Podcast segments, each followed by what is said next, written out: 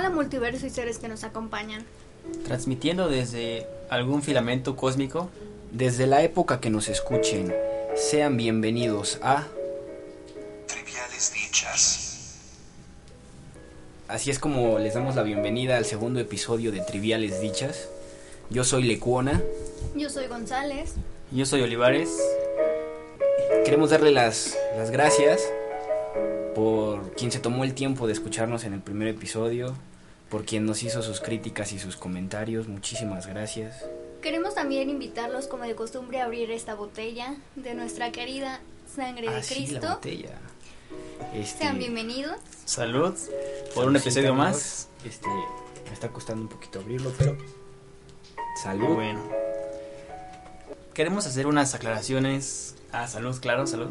Este, vamos, vamos a hacer Unas aclaraciones y saludos. brindis. Los saludos van para Carlos Torres. Brenda Morales, para mi tocayo Bello. Saludos, amigo. para la cuñada de mi amiga Moni desde mi corazón y a diferencia del podcast anterior, esta vez no habrá saludo para Roberto González. Ya que esta vez no nos patrocinó vino, entonces... No lo merece. No lo merece esta vez. También queremos agradecer a todos los que se dieron el tiempo y la dicha de escucharnos, porque realmente sin ustedes este podcast sería exactamente, Exactamente lo mismo. Así es. Y pues, aclaraciones, queremos hacer varios puntos. Agradecemos los comentarios y, y las críticas que nos hicieron, pero sí, sí queremos aclarar este punto. Sí, bueno, en este podcast no van a encontrar críticas constructivas, simplemente van a escuchar nuestras más sinceras opiniones, nuestros puntos de vista. Nuestras ganas de compartir nuestros gustos. Realmente, si nos ponemos demasiado técnicos o demasiados exigentes en criticar una película, una literatura, una obra de teatro, nosotros nos quedamos como ignorantes. No tenemos conocimiento de ello. Lo único que queremos compartir son varias cosas que nos han pasado en nuestra vida y que pues viene relacionado al tema. Sí somos ignorantes, porque sí lo somos, pero... Pero nos gusta hablar, porque sí. Con el vino se nos suelta la lengua. y- Como ya lo notaron. Eh, como dice una maestra de la Facultad de Odontología, pues tenemos que ocupar este músculo, la lengua que algunos depravados utilizan para hablar. como nosotros, unos, unos depravados. Este, Así es. Sin más y simplemente es aclarar eso. Nosotros no somos ni especialistas ni críticos, solo es una opinión compartida. Si les gusta lo que escuchan aquí. Bien, si no, pues ni pedo. y No nos importa.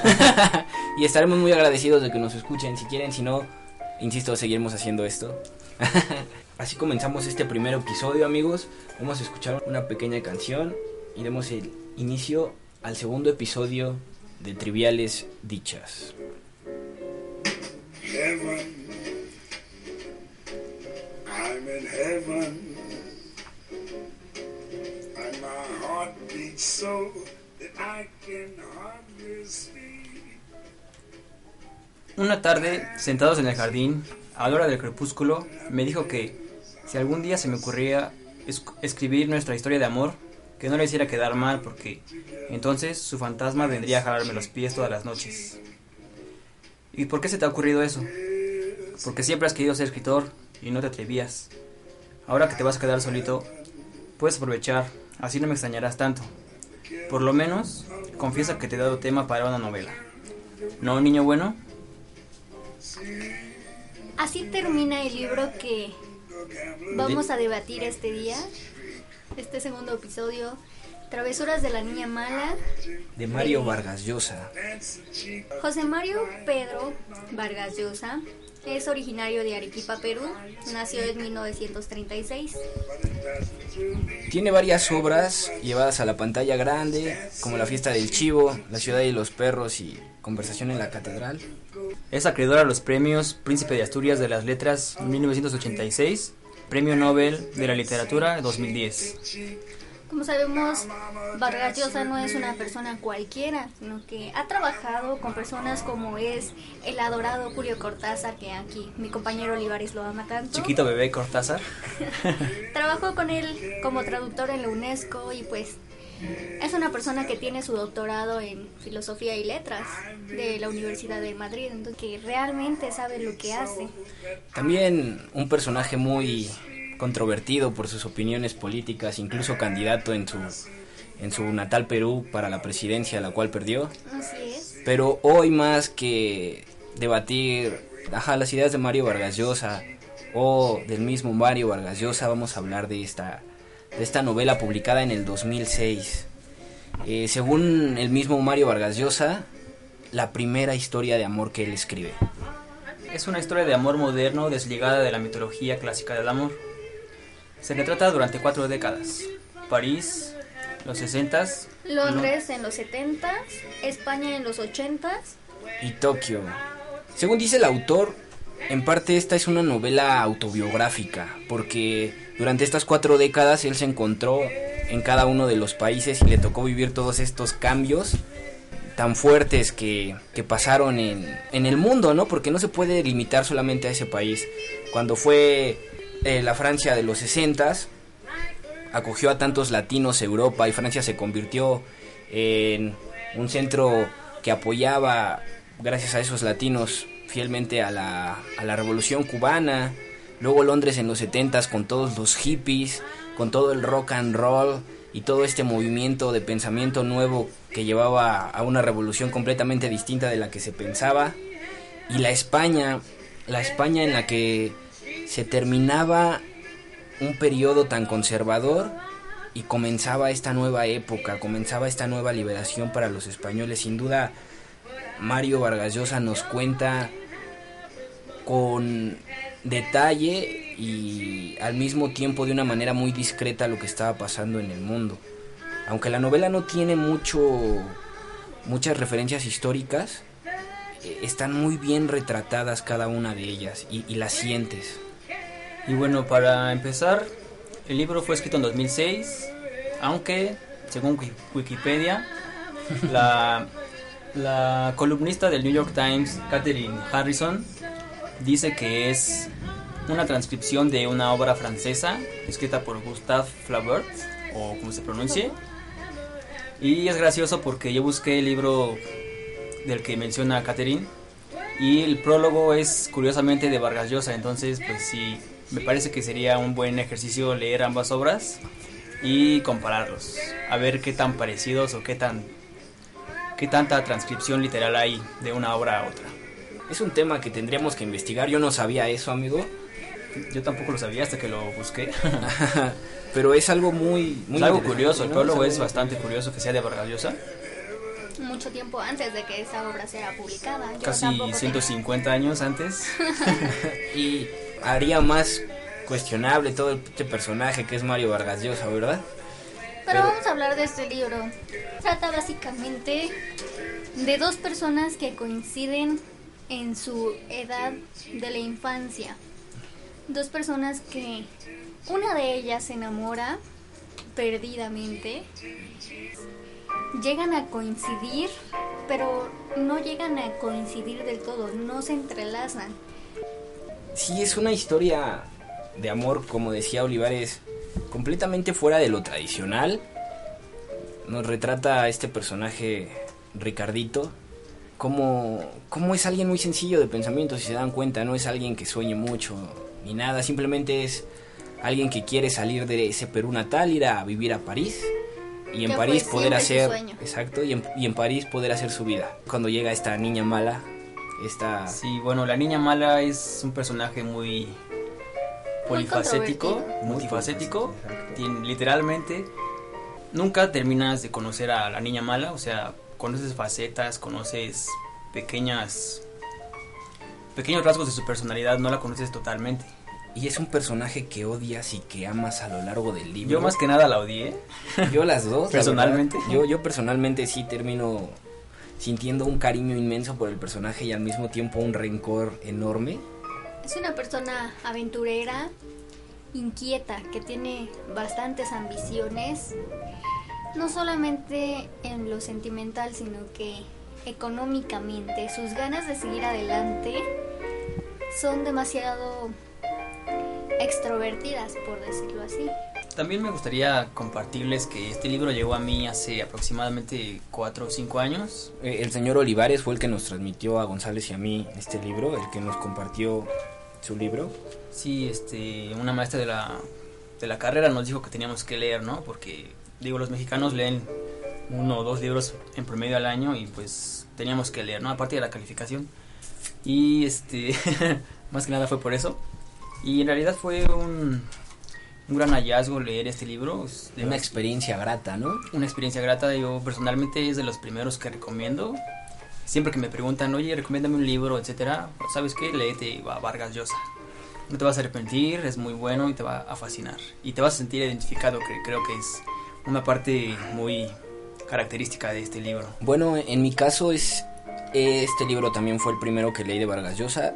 He leído un par de, de libros de su obra, pero la verdad es que Travesuras de la Niña Mala logra algo especial. Como dice mi amigo Olivares, en realidad logras identificarte en algún punto de la obra en el que dices, wow, es, te llega a tocar de una manera personal, diría yo, y el cual es es uno de mis libros favoritos, podría decir.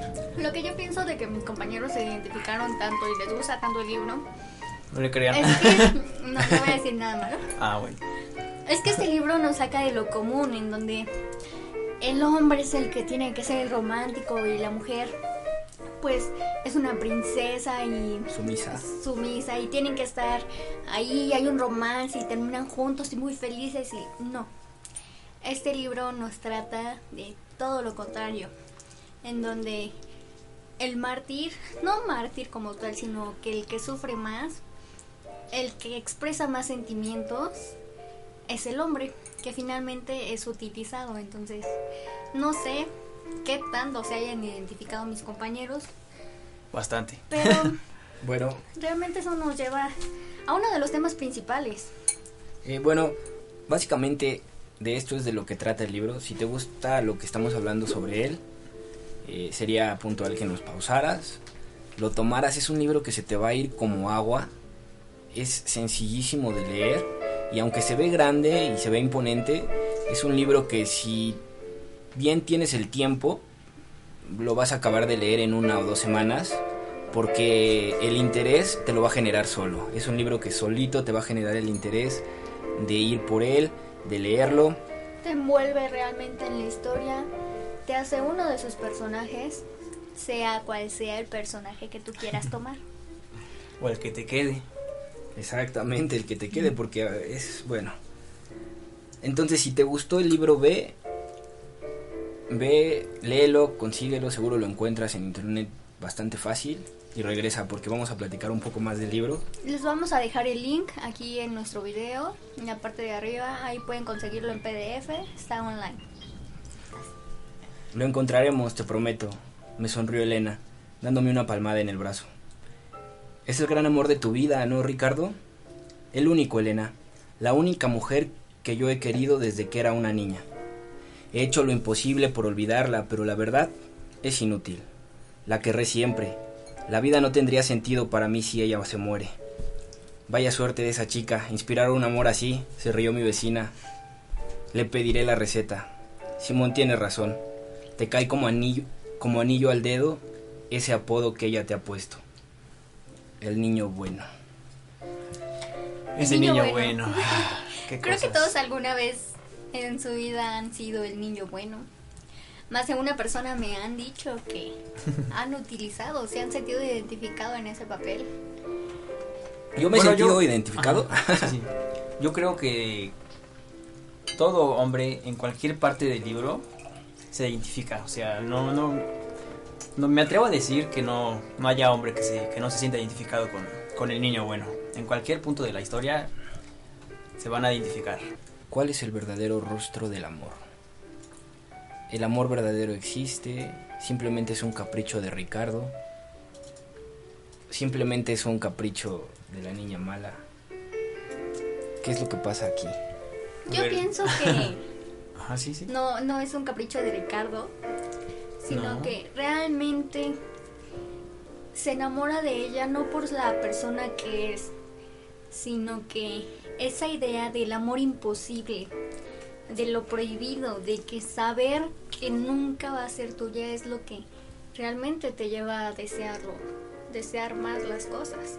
Que no va a ser del todo tuya, porque en algunas partes sí, sí coinciden y sí, son, sí se complementan.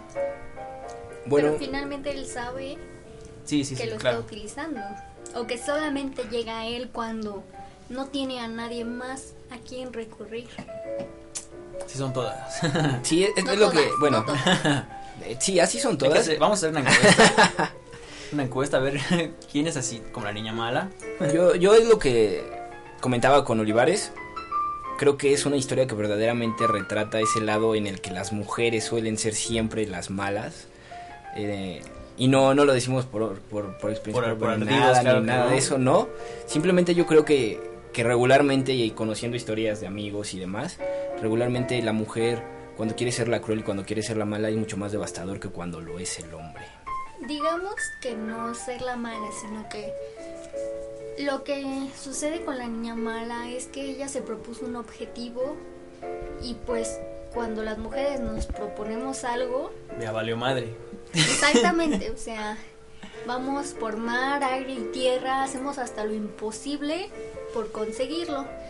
Y pues la niña mala simplemente quería salir adelante más económicamente que cualquier otra cosa. Que desde La niña que mala nos creo- entender su origen, Creo, creo que la niña mala, más que nada, era una soñadora. una aventurera. No, yo digo soñadora por... Una ambiciosa. Ajá, pero exacto, porque los soñadores son ambiciosos. Era una soñadora desde, desde su temprana edad en, en Perú. Y es lo que siempre, siempre buscaba, ¿no? Salir del Perú, igual que Ricardo. Pero Ricardo quería salir a trabajar, a hacer una vida. Ella quería salir a conocer, A a divertirse. divertirse, a hacer y a cotorrear como toda. y, y eso es lo que finalmente en la idea que se estanca toda su vida y la que intenta llevar a cabo. Pero ¿hasta dónde serías capaz de negar el amor que tienes una persona por llegar a cumplir tus metas o tus, ¿cómo decirlo? Proposiciones, ¿Propósitos? propósitos, Ajá. hasta ¿Hasta dónde estarías dispuesto? A Bueno, pues sacrificarte a ti mismo. Yo, yo, yo creo que... eso es- no a ti mismo, sino lo que sientes. lo que, lo que quieres, ¿no? O no sé. Pero en este caso, Ricardo es un personaje muy simple. Ricardo es un personaje que lo que quiere es salir a trabajar, vivir en Francia, y ahí es donde llega la niña mala a moverle el mundo. Y ahí, en parte por ella, es que se da cuenta de que el mundo es tan grande y que el mundo contiene todo eso. Ricardo es un, un, un personaje muy simple que cumple muy rápido sus objetivos y es cuando de pronto llega la niña mala y se vuelve en parte su razón de vida.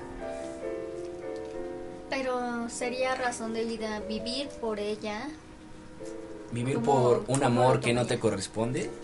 Eso es No, algo- pero bueno, personalmente creo que la niña mala sí le corresponde, pero sus ambiciones, sus, sus deseos son más fuertes Sí. y la hace buscar otros métodos. Porque yo creo que en todo no el muy libro, sensatos. en todo el libro se ve reflejado que ella sí lo quiere. De una Sí, u sí, otra sí, manera, creo que es lo único auténtico que ella tiene en su vida. Sí, de hecho ella lo acepta en una parte, dice que, o sea, sí, eh, es el amor de su vida, etcétera, pero no está con él. ¿Por qué no está con él? Porque no le puede dar todo lo que quiere, no le puede dar este lujos, ropa, no le puede dar, no le puede llevar de viaje, muchas cosas que, bueno, al final de cuentas son superficiales. Pero que ella busca. Ella, Entonces, pero- ¿qué puede más? ¿Lo que quieres o lo que sientes? Tanto en hombres como mujeres. Yo creo que. Mira, yo creo que no podemos hacer una, una diferencia tan fuerte ahí. Este. A final de cuentas, puedes tener todo lo que quieres, pero si no sientes, ¿para qué te sirve? Ahora, respecto a la niña mala, ¿odiamos o amamos a la niña mala? Yo, cada vez que leía algo que le hacía a Ricardito, se me revolvían las entrañas. O sea, era de, no, ¿cómo puede ser posible? O sea, no, no puede existir tanta maldad en una persona. Pero después te das cuenta que, que pues así, ella, ese es su personaje, es su, su realidad. Y no lo hace, me parece que no lo hace de manera, eh, ¿cómo decirlo? ¿Cruel? A propósito. No, a propósito, exactamente. Simplemente No lo hace por es ella. hacerlo sufrir, sino Ajá. por ella darse sus gustos. Sí, exactamente. Sacrifica, bueno, creo que ella sacrifica parte de su felicidad por él. por cosas superficiales, no, Ah. cosas superficiales. Y lo acepta al final del libro. Yo no la odio. Yo ni sí. la amo. Yo la amo, ah, aclaro. Yo me sentí identificada con la niña mala en muchísimos puntos. Fuerte sí, mujeres debemos de aceptarlo. Nos gusta jugar con los hombres. Horriblemente. Y pues Sí, Yo ¿Por qué? ¿Por qué? No, simple qué, carajo? placer. El, el saber que tienes a personas aquí que van a hacer lo que tú quieras cuando tú quieras, te da muchísimo placer. Yo como la niña mala utilicé a varias personas que si se sienten Ah. identificadas y escuchan esto, perdón. Lo siento, no, lo siento. perdón, ¿Para qué? Sorry, not sorry. Pero, pues finalmente en algún punto de nuestra vida llega una persona y te hace saber que no lo eres todo. Me sentí muy identificada con ella en todo el libro y sinceramente pobre Ricardito. Sentí mucha Sí, lástima sí, por de él. verdad es, es terrible lo que le pasa, o sea... Porque a él- Ricardo también lo odiamos, ¿no? En ciertos... No, a mí me da coraje, me da coraje. exacto. O sea, me da coraje. Digo, he pasado por eso, pero Pero me da coraje cómo es tan, tan, nos, nos hace tan saber ingenuo. Es que sí, la, la ingenuidad de Ricardo a veces...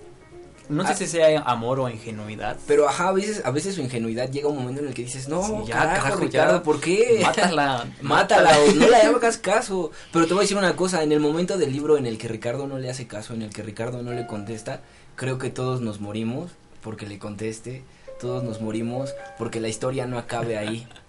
Sí. Bueno, hay una parte en la que Ricardo menciona que si él pudiera regresar, o no hay momento en que él no piense que cuando pudo haberla ahorcado, lo hubiera hecho. Entonces, Ricardito es muy paciente, muy tranquilo.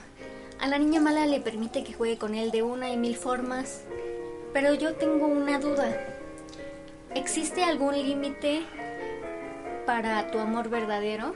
¿Qué tanto le permitirías Es que, hacer? Para el amor verdadero creo que no hay límites. es que aquí, aquí yo vendría a preguntar esto. Eh, lo que siente Ricardo por la niña mala es amor verdadero. Sí, sí, definitivamente. Porque, porque te voy a decir una cosa, para muchos autores y muchos de los que han escrito eh, sobre el amor, un caso Octavio Paz, él dice que el amor tiene que ser recíproco, que si el amor no es recíproco no puede ser llamado amor, puede ser llamado obsesión o de mil maneras diferentes. Aunque yo no estoy muy, muy de acuerdo con él, tengo que hacer la anotación para que sea puntual. ¿Qué es el verdadero amor? Podría ser un tema a debatir muy largo, Sí, pero... de hecho, podríamos escribir un libro o algo así. Pero verdaderamente lo que siente aquí Ricardo por la niña mala. Es un amor ¿Es amor? inalcanzable. No, No. yo no creo que sea inalcanzable porque varias Sí, veces está da. con ella. no, varias veces Bueno, está con pero ella, ese varias tema veces. lo tocamos en la vez pasada. Realmente Ah, serías... Realmente amor solamente sería hasta el punto de las relaciones. O sea, como tú dices, se la dio y ya. Hasta ahí llega el amor. Entonces, ¿cuál es la verdadera cara del amor? Bueno, Cortázar dice que el amor es, es algo que no se elige, es algo que simplemente te, te atrapa y es como un rayo que te cae y te cala en los huesos. Entonces creo que no... creo que el amor es... El amor verdadero es algo muy...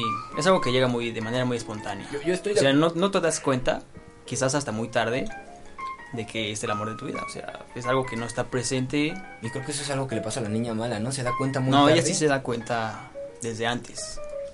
pero solo nunca que lo prefiere, elige. exactamente, prefiere sus sus caprichos a- antes antes que el amor verdadero y eso es algo muy triste bueno Pero entonces, ¿qué tanto estarían dispuestos a tolerarle a la persona que aman? ¿Realmente dejarse aplastar o dejar que jueguen con ustedes? Creo que como yo- lo hizo Ricardito. Creo que todos hemos dejado que nos aplasten y que jueguen con nosotros a alguien que queremos, ¿no? ¿Y le has puesto un límite? Sí, entre comillas le hace límite. Porque a final de cuentas creo que saben lo que pasa y... yo creo que creo que saben yo todos- todos- creo que saben nuestros límites Exacto. y saben hasta dónde pueden llegar ellas mismas Pero muchas veces como Las mujeres son muy maquiavélicas. Son crueles son seres despiadados vamos aumentando más a llegar a este límite y cuando tocamos el límite nos quedamos de espera Vamos a ver cómo reacciona. Exactamente. Y si no reacciona mal, Hasta ahí le dejo. sabemos, no, si No, no, pues- si no reacciona mal, sabemos que si nos permitió eso, nos va a seguir permitiendo muchísimas cosas peores. Sí, Pero- creo, Wow, que, creo que estoy abriendo los ojos ahora mismo en varias cosas. ahora todo tiene sentido. Escuchemos esta parte. Si quieres que reconozca que me he portado mal contigo y que he sido una egoísta, lo reconozco.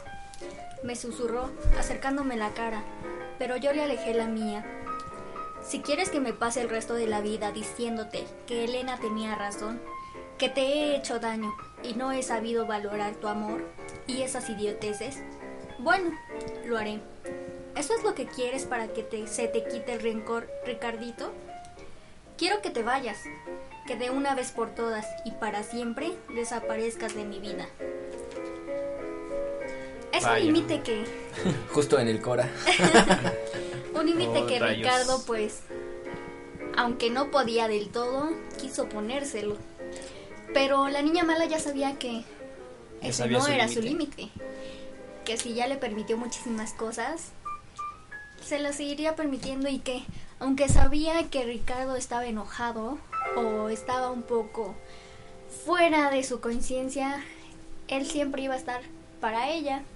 Sí, es que bueno, por parte de los hombres creo que siempre estamos para esa persona, ¿no? Sí. En todas las ocasiones, como dice mi Es amigo que- Lecuona, siempre, siempre dejamos una, una, ventana, abierta. una puerta abierta, ¿no? Ah, bueno, No, es que yo, yo tendría que citar aquí eh, Joaquín Sabina, en alguna entrevista que, que vi de él, dice que los hombres siempre dejan parte del telón abierto en lo que respecta a las relaciones amorosas. Las mujeres, una vez que cierran el telón, jamás lo vuelven a abrir. Y los hombres no, la verdad los hombres siempre conservamos esa historia, siempre nos gusta conservar ese sentimiento. Nos, deja- nos gusta dejar abierta la herida, como Exactamente. y porque a final de cuentas yo soy de los que opina que los hombres son mucho más sentimentales que las mujeres. Las mujeres son más frías. yo pienso que son más ineptos. Gracias. De nada. Pues sí, son más inteligentes. Es que realmente si sabes que una cosa te está haciendo daño, ¿para qué seguir? Pero ahí? hay, hay personas que fuman, saben que causa cáncer, etcétera, y lo siguen haciendo. Y pues no son muy inteligentes, la verdad. Digo, Pero- hay personas muy inteligentes que fuman Sí, hay personas muy inteligentes. Y que fuman. beben y beben, bueno, y que, sí. bueno, etcétera. Pero pues cada quien conoce sus límites. Y a Cada final- quien se mata con su propio veneno. Sí, a final de cuentas, exactamente, amigo. Cada quien se mata con su propio veneno. Y yo digo que, a final de cuentas, ese amor, de una u otra manera, esa, ese, ese drama y esa historia que tienes, a final de cuentas también, de una manera muy, tal vez, extraña, pero también lo terminas disfrutando. Terminas encarnándote en esa Sí, historia. es, es lo que, bueno, quería llegar a esa parte. Eh, ¿Vale la pena sufrir tanto por el amor de tu vida? Exacto, ¿se puede vivir enamorado de alguien que no te corresponde? Supongo que sí. Sí, se puede. Sin, embargo, realmente qué es. Sin embargo, Ricardito no siente un, un amor platónico por, por la niña mala.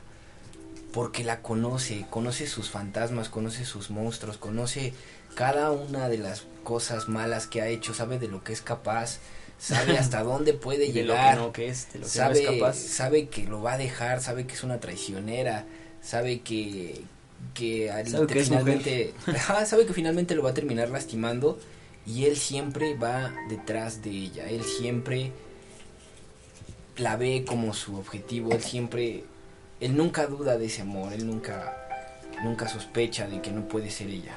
Exactamente, y es a lo que me refiero. O sea, ustedes dicen que como hombres siempre dejan una puerta abierta. Pero Ricardito tenía conocimiento de que ella le hacía mucho daño. Y pudo tener una vida feliz. O sea, si él se hubiera olvidado de ella, su vida hubiera sido realmente plena. Sí, pero no olvidas. Pero no, Pero- no, pero tu no, vida- realmente no es cuestión de olvidar, sino Bueno. de superar. Aquí aquí va una pregunta. Si es el verdadero amor y el amor es destino, hubiera sido vida su- su- hubiera sido plena su vida sin ese destino?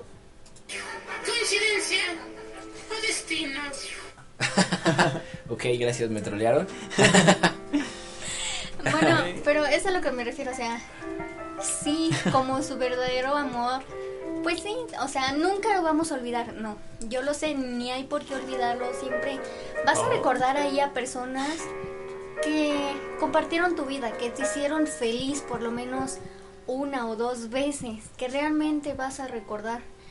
Pero volverles a permitir regresar y destruir tu presente, o yo por lo menos en mi pensamiento yo no se lo permitiría. Es que, es que Es O que sea, ahí entra la ingenuidad del ¿no? hombre, ¿no? Ya, ahí- ahí es- pero es que no me respondieron mi pregunta, amigos. Quiero, quiero decir.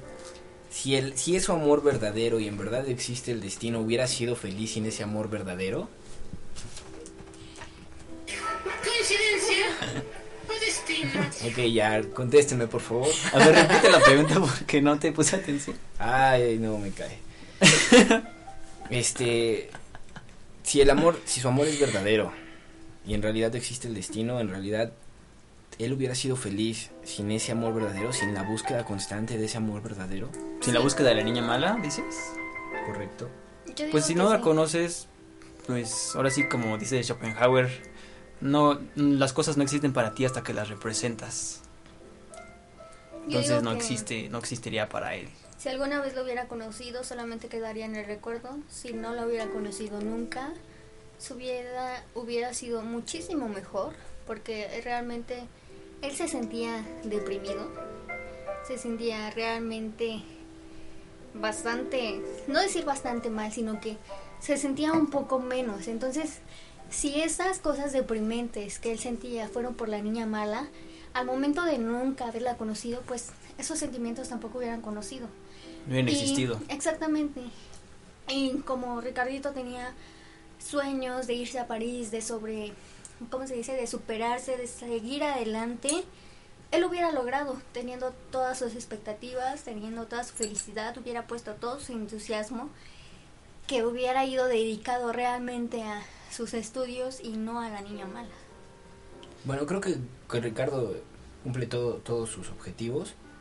Y Pero siempre pensando en No, ella. bueno, sí los cumple, pero de cierta manera él se siente vacío, exactamente. se siente incompleto porque... Porque aunque conoce otras chicas durante la historia, aunque él se permite todos- y se deshacen esas relaciones con esas chicas porque él siempre piensa en ella.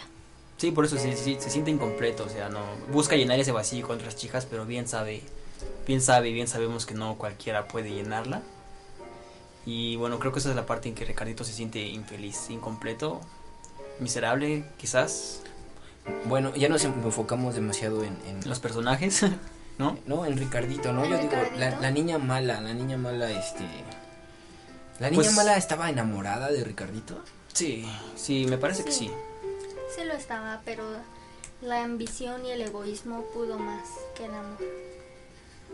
Y pues, como a todas las mujeres nos ha pasado, nos va a pasar y no hay una, puedo apostar y poner las manos al fuego, a que Ninguna se salva. ninguna se salva, a que nosotras no dejamos nuestras ambiciones hasta que alguien nos pone un alto. En este caso de la niña mala, cuando está en Asia, En se Tokio. encuentra en, en Tokio, para ser exactos, se encuentra con una personalidad, por decirlo mala, mafiosa, un yakuza, al que... ¿Cómo se llama ese yakuza? Se llama Fukuda, Mm. en el que realmente Fukuda le hace a la niña mala todo lo que ella hizo con los hombres. O sea, ¿Es su la karma? trata mal, por decirlo así. Puede que sea su karma o una coincidencia o un destino. ¿Un destino? ¿Coincidencia Pero pues realmente la hace, por decir, pagar por todo lo que le ha hecho a, no solo a Ricardito, sino a su esposo, me parece que de Francia, a una El personalidad. viejito, ¿no? ¿Un viejito? Ajá, es Robert Agnew, me parece. En Londres a Mr. Richardson. Mr. Richardson. En Tokio pues se encuentra a Fukuda que pues simplemente lo utiliza no solo como persona, sino que lo utiliza como un objeto. La utiliza a ella. Ajá. La utiliza. Él Pero- a ella lo utiliza como un objeto para saciar todas sus necesidades, todos sus gustos. Sí, ok, estoy de acuerdo, pero hay una parte del libro que dice algún jefe de la mafia china que la niña mala es una víctima voluntaria. O sea, no, no es, no cae en el caso de Ricardito que está... Bueno, no, yo creo que Ricardo también, También es es una una víctima, víctima voluntaria. voluntaria. y creo como que lo dice, ella, bueno, es en el momento en que un médico, cuando la niña ya está bastante mal, la niña mal está bastante mal y Ricardito la auxilia, la lleva a médicos, a una clínica. El doctor habla con Ricardito y le dice que ella aceptó de buena gana todos Todo. los caprichos de esta Sí, una víctima voluntaria. Ajá, de esta personalidad aplastante. Entonces, yo Bueno. creo que Ricardito también estaría en este papel. yo, es, es, es- es algo que yo no había notado. podría ser esta, este karma, como, como solemos llamarle. Pero a final de cuentas Ricardo siempre acepta de la niña mala, siempre toma como algo lógico sus traiciones, sus caprichos, sus demandas, siempre las toma como algo que ya sabía que iba a venir.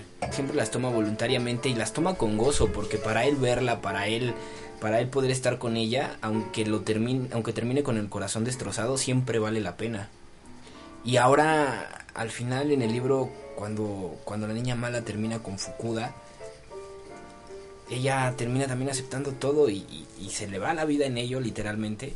Y ella se da cuenta, a final de cuentas, de quién, de quién estaba. De quién siempre estuvo con ella. Ajá, y, y con quién quería estar. Con quién debía estar más bien, ¿no? Pero ella no crees que quisiera estar con él. Sí, sí creo que sí quería, sí quería. quería.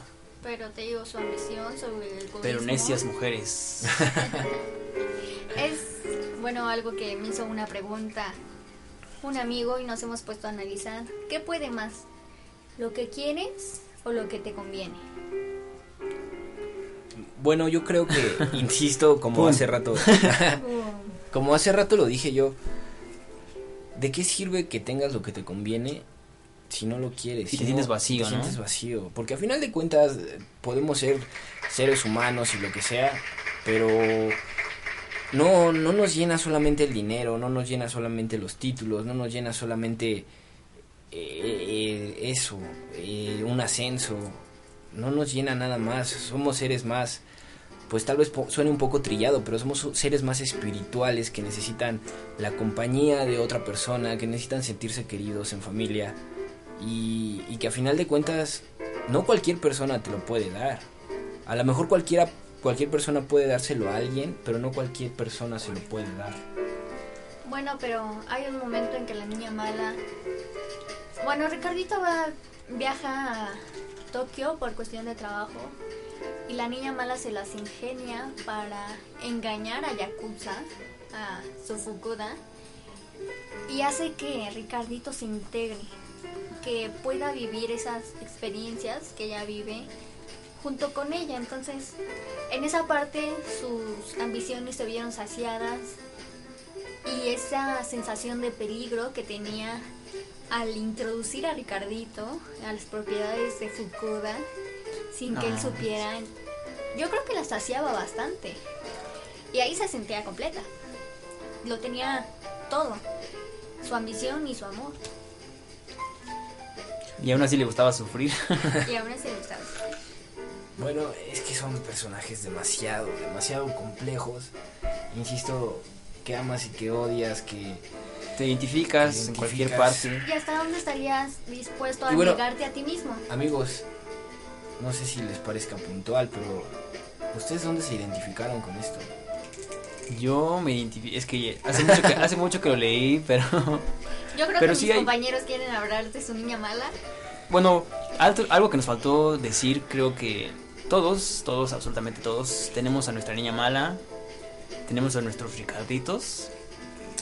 Y ¿Tú tienes a tu niña mala, amigo? Sí, claro que sí, por supuesto. Yo también tengo a mi niña mala. Sí, o sea, es como que ¿Y una tú parte de ti. tienes ¿no? a tu niño bueno? Un niño bueno, tengo muchísimos niños buenos realmente.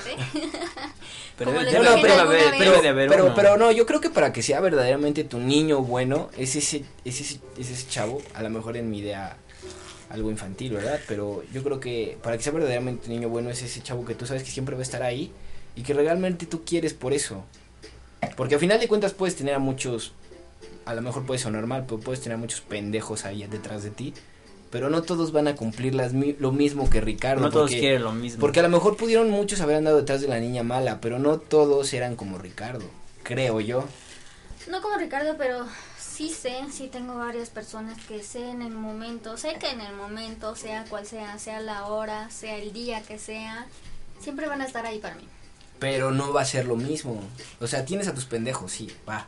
Esos no son mis pendejos, no, no los considero mis pendejos, realmente. Nah, sí. Son unas personas- no, realmente son unas personas a las que les tengo muchísimo aprecio, muchísimo cariño, tal vez no como un amor, ni como un amor verdadero, ni nada relacionado, pero, Pero- que realmente les tengo un aprecio bastante grande. Pero yo creo que esa es la característica que tiene que cumplir un niño bueno, ¿no?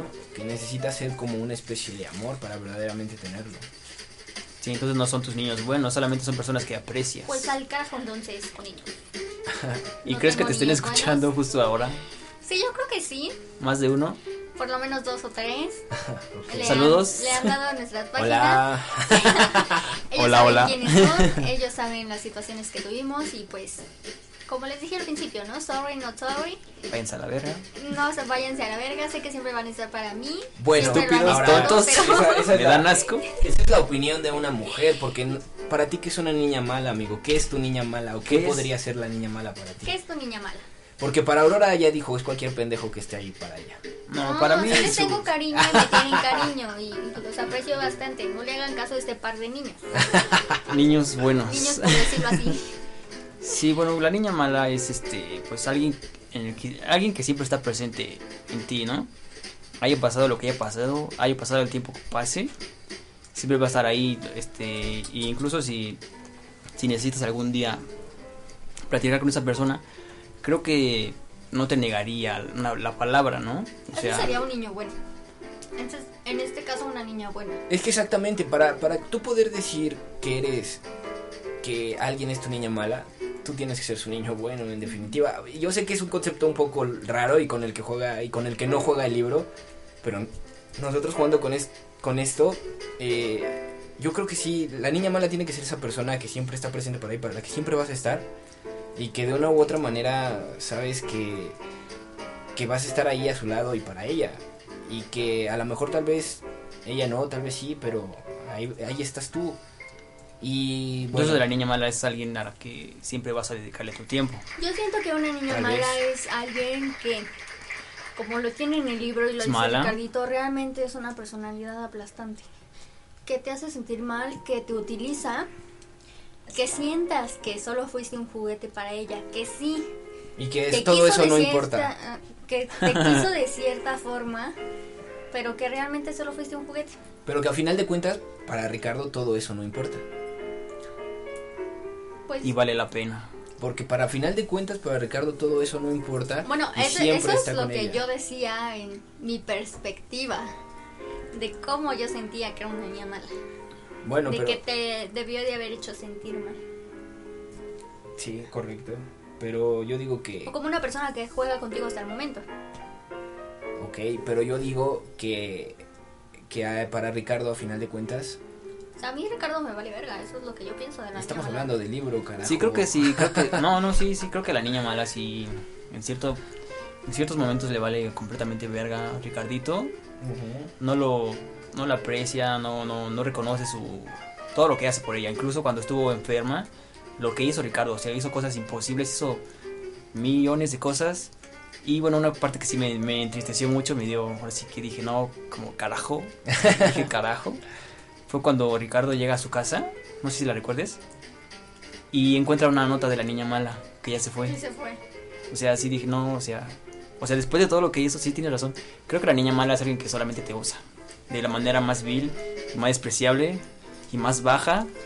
Que como Ya me, dices, ya me, ya me, ya me- la odio. ya me proyecté, ya me proyecté. Es que es realmente eso, o sea, el niño bueno solamente es un juguete. Que como dices, siempre va a estar ahí, pero pues que ella No no valora. lo, no lo val- valora. Mm, Al final, pues sí. Pues qué llega. poca madre, ¿no? sí, sí lo Sí, valoro al sí, final. sí se Ujú. queda con él, sí. Spoiler, lo siento. Pero pues, porque realmente hay una parte en donde él le dice, estás tan delgada, has perdido toda la belleza que alguna vez tuviste. Entonces, ella sabe que ya no es la misma, que ese cuerpo, ese entusiasmo que tenía de joven para lograr obtener todo lo que ella se proponía, ya no lo tiene. Y la única persona que va a estar ahí, esté como esté, siempre va a ser Ricardito. Sí, correcto, correcto. Sí, así de triste es esto. Sí, es un libro bastante recomendable. Es un libro bastante triste. Léanlo. Eh, Es un libro con el que te vas a identificar, como ya lo alguna notaron. parte, en alguna parte todos nos identificamos. Quiero saber cuál es la parte en la que te identificaste, o este, Leguona. Eh, yo, eh, bueno, creo que hay bastantes partes en las que uno se identifica. Creo que, Creo que sería difícil solo ajá, decir solo, solo decir una. una, desde el soñador Ricardo y, y su temprano amor hasta el impotente Ricardo ya más adelante que no sabe cómo poder deshacerse de ese sentimiento. Creo que todos nos identificamos en esa parte. Pero a final de cuentas, yo creo que lo, lo grande y lo, lo valioso de, de esta historia es que es una, es una gran historia de amor, es una, una historia que, que tal vez la sufrirías mucho, pero que a cualquiera le gustaría vivir. Una Sí, historia enorme. Sí, yo creo que vale. Vale la pena, a es final una- de cuentas. bueno, la vida que lleva Ricardito es Ujú. algo que vale la pena, ¿no? Porque es algo triste, o sea, se siente vivo de alguna manera. sí, En porque algunas partes nada más. Solamente cuando ella regresa. Solamente al final, ¿no? Bueno, también al final, cuando se da cuenta que la niña mala está ahí para él. Y, y a final de cuentas te digo, yo, yo siento que es una gran historia que a él le gustó, le gusta vivir, a él le gustó vivir y que aunque diga Aurora que el niño bueno solo es un objeto y demás, yo siento que el niño Sí lo bueno es. o sea, sí lo es, pero a final de cuentas entre los dos hacen una gran historia de amor. Una, Una vida. Una vida, exactamente. Eso esa era- esa era mi, mi intención de, de, de describir. Y, y bueno, Aurora, ya que, ya que, ya que me preguntaste, ¿tú en qué parte del libro te identificas? Yo me identifico en la parte en donde la niña mala decide huir de Yakuza porque sabe que le está haciendo mal. Ok. Y pues simplemente se aleja, lo deja atrás y como toda mujer, ¿Lo supera? cierra el telón. Cierra el telón. Nunca lo vuelve a mencionar, nunca... De- de- Si que bien Yakuza no no queda muy triste por, por ella, ¿eh? No, pues no, pues Yakuza es, como lo dijimos, solamente lo utiliza como un objeto. Entonces ella se dio cuenta y prefiere huir, ¿no? Sabe. Es, es la parte en que... Y pues realmente el final nos deja con nuestra respuesta de qué tanto le permitirías o le tolerarías a tu amor verdadero. Ricardo conoce todo de ella. Y al decir todo me refiero a su personalidad, su carácter, sus respuestas, cómo actúa. Pero lo más importante es todas sus facetas que tuvo durante estas épocas. El saber que era una falsa chilenita, saber que se casó con dos personas, una o dos, una en Francia, una en Londres, con las que a ellos les inventaba otra personalidad Sí, que sí, sí. realmente no era. O sea, ella da por lo menos cinco o seis caras. eh, Pero al final de cuentas él las conoce todas y él las conoce exactamente y se lo es. perdona. Y al final, bueno, una cosa que también viene en el libro, eh, aunque nunca se aclara perfectamente quién es la niña mala o, de, o, o demás, siempre él, él, él cuando regresa a Perú logra tener pequeños rasgos de saber quién era, de saber quién fue. Y aunque verdaderamente nunca sabe quién o cómo fue ella en, en, en un, en, un, este, en un pasado, creo que... creo- De hecho, sí, sí sabe, cuando regresa a Perú, eh, conoce al papá de la niña mala. Sí, pero, pero a lo que voy es, este, ella nunca le habla como tal de esos días, ella nunca... Ella no, pero su papá sí. Y él prefiere callar y no decirle nada a ella para no hacerla sentir mal. Para que no se sienta como que.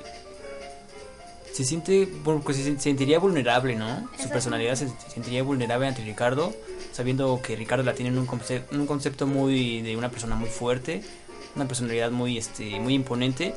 Y Yo creo que por eso Ricardo no le menciona nada de la práctica que tiene con su papá. Correcto, pero, pero, o sea, aunque es la plática de su papá y él sabe, y él sabe más o menos quién fue, en realidad nunca termina de, de conocer bien cuáles eran sus propósitos, sus orígenes verdaderos.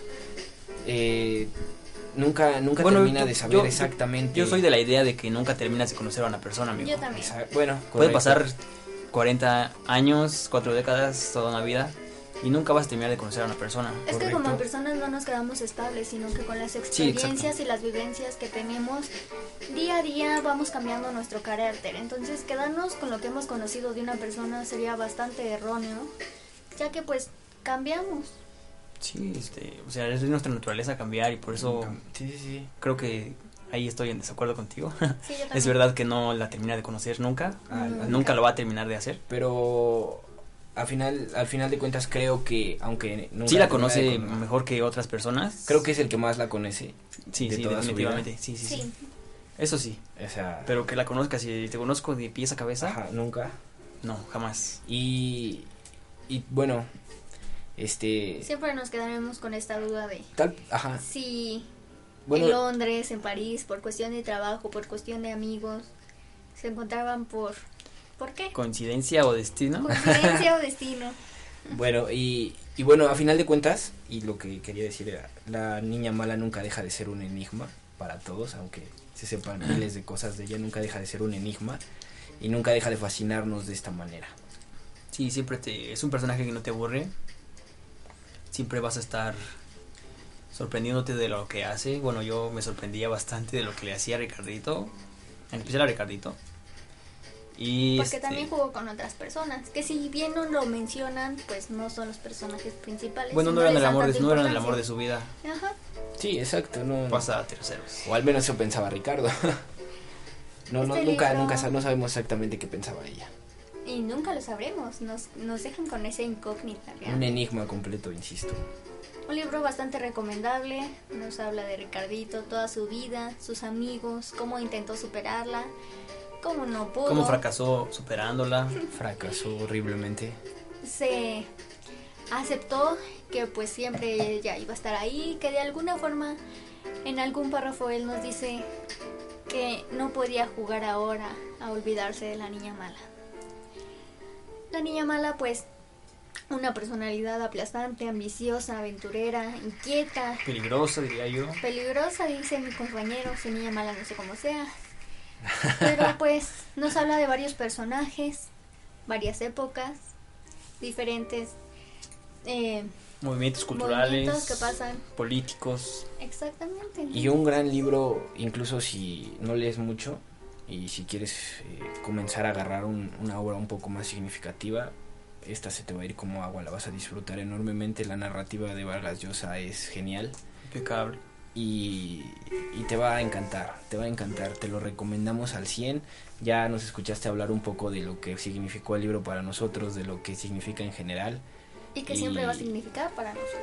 Y, y que a final de cuentas, de una u otra manera, este libro es indispensable, que lo, que lo leas y que, y que te sientes a, a retomarlo un poco, a pensarlo. Recuerden, Premio Nobel 2010. Una lectura que no está pesada, es bastante ligera, se te va como agua. Y pues no nos queda más que dejarles nuestras recomendaciones. Este fue el segundo episodio de Triviales Dichas, amigos.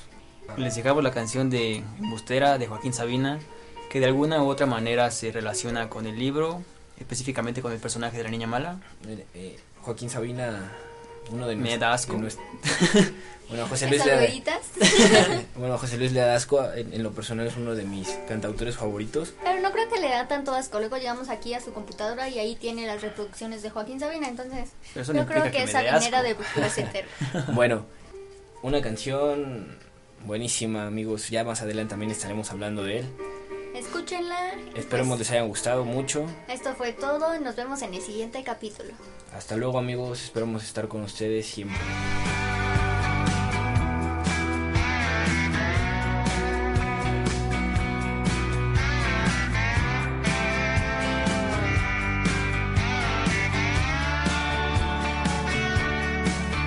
Siempre voy a tenerte que agradecer que hayas ido conmigo tan embustera y me hayas enseñado lo que es querer.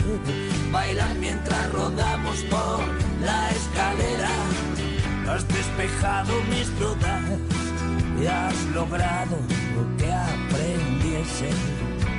a ser un perfecto Judas, desde la J a la S. Contigo he comprendido que la humedad es algo que se seca y se olvida. Gracias a ti he sabido que la verdad es solo un cabo suelto de la mentira. Por eso sé que perderte no era quedarse sin nada. La muerte es solo la suerte, con una letra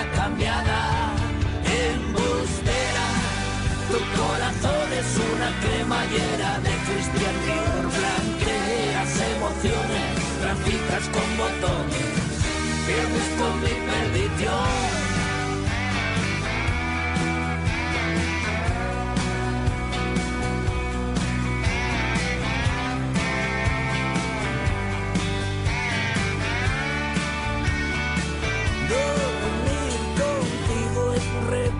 Francés en una facultad donde un miro parece una estela y enseñan cuando mide la oscuridad, sumando pesadillas y duerme velas. Hoy llamo a las rosas pan y al vinagre de satino, las mujeres que se van se quedan en el camino.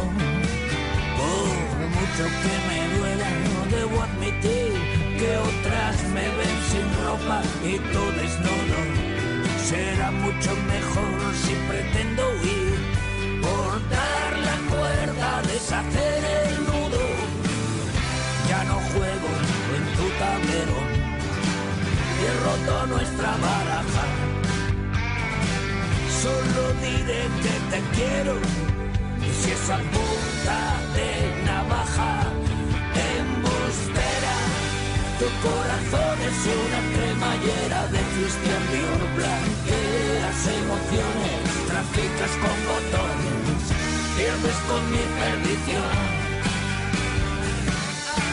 Embustera, tu corazón es una cremallera de pantalón Tangueras decepciones, traficas con botones Pierdes con mi perdición.